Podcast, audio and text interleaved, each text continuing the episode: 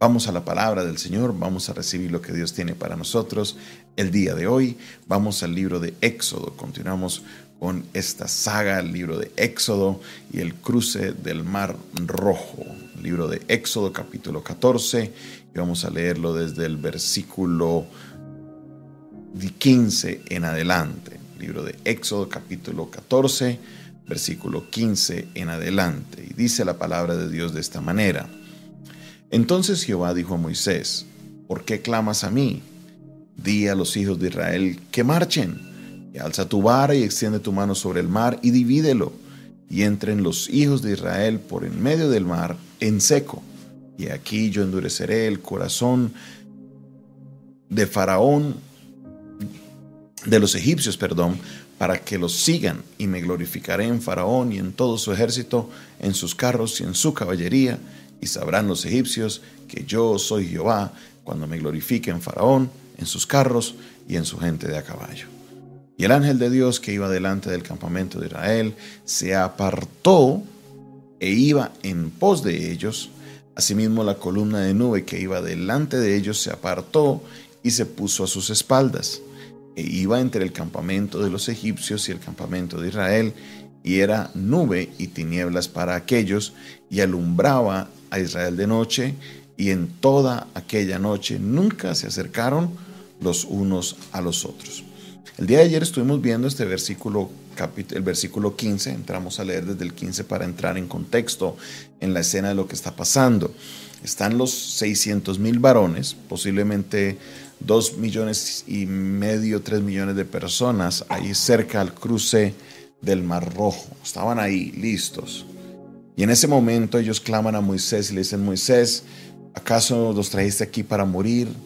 Moisés le dice al pueblo, tranquilos, que Dios va a pelear por nosotros. Y Dios, aquí entramos en la lectura, le dice, no clames, marchen. No me clames, marchen. Marchen. Toma tu vara y divide el mar en dos. Y en ese momento el texto nos narra algo bien interesante. Dice, y el ángel de Dios que iba delante del campamento de Israel, porque empezamos viendo que estaba el ángel de Dios y la columna que iba delante del campamento. Ahora el ángel de Dios dice, se apartó e iba delante de ellos. Iba como delante, o sea, los iba ya dirigiendo, porque en ese momento estaban estáticos. Pero la columna que iba delante de ellos ahora se apartó y se puso a sus espaldas tenían una cobertura el pueblo de Israel, el ángel de Dios delante y la columna en la parte de atrás. Esto aquí es maravilloso porque el pueblo de Israel podía ver esa manifestación de una manera sobrenatural de cómo Dios estaba presente. Ahora, dentro de esta figura hay un concepto teológico muy interesante porque eh, podemos ver lo que es la Trinidad presente, aunque la palabra Trinidad no aparece en la Biblia y muchos disputan la naturaleza de Dios en tres personas porque la palabra Trinidad o Triunidad no aparece en la Biblia, definitivamente en esta escena podemos observarla. El ángel de Dios, por lo general, cuando lo leemos en el Antiguo Testamento, es una manifestación de la segunda persona de Jesucristo en el Antiguo Testamento. Eso lo hemos visto muy claramente en muchas escenas, lo hemos enseñado durante estos espacios, de cómo el ángel de Dios no, no es solamente un ángel, sino que eh, tiene una autoridad especial y es el que ejecuta, es el que hace las cosas. Juan capítulo 1, verso 1 de 1 en adelante nos indica justamente que todas las cosas por él fueron hechas en otras palabras. El Padre da la, hace la orden y el Hijo es el que hace esas obras, el que las crea. Él es el verbo, el verbo activo de Dios. Entonces aquí vemos esta, esta, e, esta figura que dice que es el, cuando hablo de figura no hablo de una imagen, sino de, de, que vemos como que esta representación de Jesús obviamente no como persona física de Jesús, sino como la segunda persona de la Trinidad, presente en la escena del pueblo de Israel, al frente, guiándolos, llevándolos adelante, protegiéndolos. Ahora, la nube, la nube cuando usted la mira durante todo el tiempo del desierto cumplía una función. Y esa función era una representación de la presencia de Dios. El uno era el ángel que guiaba, los llevaba adelante y aún luchaba por ellos, pero aquí tenemos es la presencia de Dios misma. Cuando la, la, nube llegaba al tabernáculo era la llegada de la presencia de Dios sobre ellos. Y esto aquí dice que no se quedaron al frente los dos, el ángel y la nube, sino que ahora la nube se fue para atrás. La nube hemos entendido muy bien que es la presencia del Espíritu Santo. Obviamente los antiguos no lo conocían como el Espíritu Santo, pero se hablaba de esa presencia viva, de, esa, de sentir esa, esa presencia de Dios al ver la nube. Al encontrar esta escena, al ver esta escena, al comprender lo que está sucediendo, entonces podemos ver claramente la figura de la Trinidad. Vemos al Padre dirigiendo las cosas, al Hijo delante, al segunda persona de la Trinidad delante y al Espíritu Santo atrás, protegiéndoles para que los egipcios no se acercaran. Y algo grande, maravilloso sucede que lo encontramos en el verso 20. Dice que esta nube ahora era luz para los israelitas. Le alumbraba el camino a los israelitas. ¿Por qué necesitaban que les alumbrara el camino? Obviamente era una, escena un poco compleja, una escena un poco difícil, eran muchas las personas y el cruce del Mar Rojo para tantas personas no iba a durar 10 minutos ni 15 minutos. Esto iba a ser un operativo de, imagínense, eran más de 2 millones de personas. Esto iba a ser un operativo que iba a durar posiblemente más de un día, cruzar al otro lado. Pero esa nube al estar ahí le hacía luz a los israelitas, pero a la misma vez le hacía oscuridad a los de Faraón. Era como una neblina, no les permitía ver. Y esa nube no permitía que los egipcios se acercaran a los israelitas. Estaba ahí en el medio y les hacía una función a los israelitas que era una función de bien, función de luz y una función de oscuridad a los egipcios, no les permitía ver bien. No era como que estaban completamente oscuras, pero era una neblina que los, no les permitía ver. Y esto es algo maravilloso porque definitivamente puedo ver una manifestación de Dios aquí.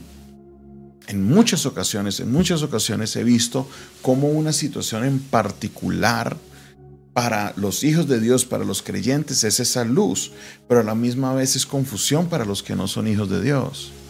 Puedo ver cómo muchas veces situaciones que son particulares de mal para unas personas, de repente para los hijos de Dios se torna para bien. Y vemos esta frase que dice el mismo José al final del capítulo 50 de, de, Génesis. Dice, y lo que ustedes hicieron para mal, ustedes tenían la intención de causarme mal con eso, pero Dios qué hizo? Dios lo tornó para bien. Ustedes quisieron hacerme daño, pero Dios lo tornó para un bienestar. ¿Por qué? Porque los hijos de Dios tenemos esta característica, que a los que amamos a Dios, todas las cosas nos ayudan para bien. Aquí tenemos la nube. La nube era oscuridad para los egipcios, era confusión, era eh, tropezarse, era caerse. Pero para los hijos de Dios era iluminación, era luz. Ellos necesitaban esa luz en esa hora. Amigo y hermana, amiga y amigo que estás ahí viéndome en esta hora. Hay situaciones en la vida que vienen y aparentan ser situaciones de desastre, situaciones de dificultad, situaciones las cuales no comprendemos, no entendemos. Muchas veces estas situaciones las vemos y uno dice, ¿por qué está pasando esto, esto, esto y esto? Y lo que podemos entender es que aunque hay situaciones que inicialmente parezcan adversas, Dios puede tornar esta situación una situación que sea necesaria para abrir camino, para iluminar en el propósito que Él tiene para tu vida.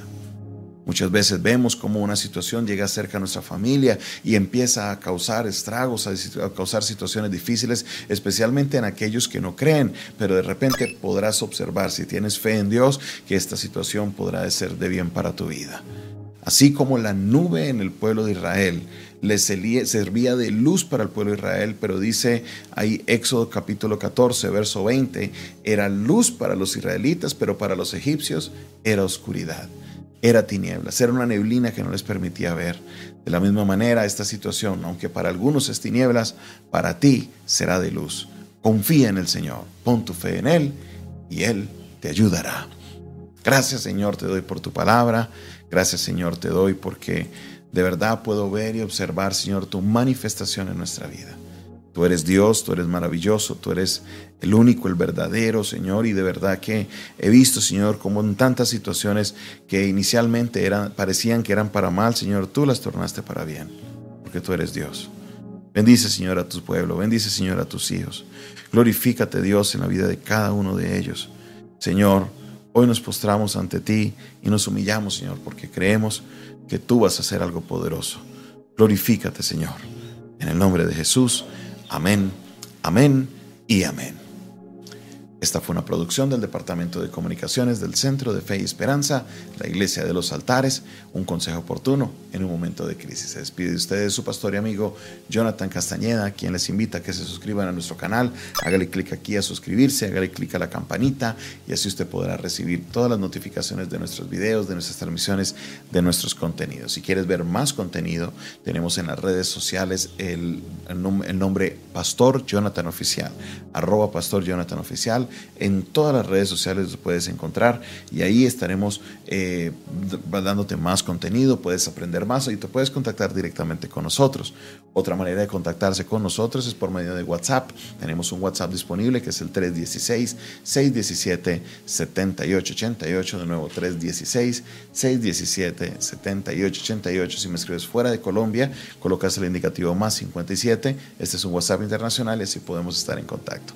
Si el Señor ha puesto en tu corazón, sembrar una ofrenda, sembrar una semilla en esta tierra fértil para que la palabra de Dios se siga predicando. Escríbenos a esta línea de WhatsApp 316-617-7888 y te estaremos dando la información para que puedas ser partícipe de lo que Dios está haciendo. Dios te bendiga, Dios te guarde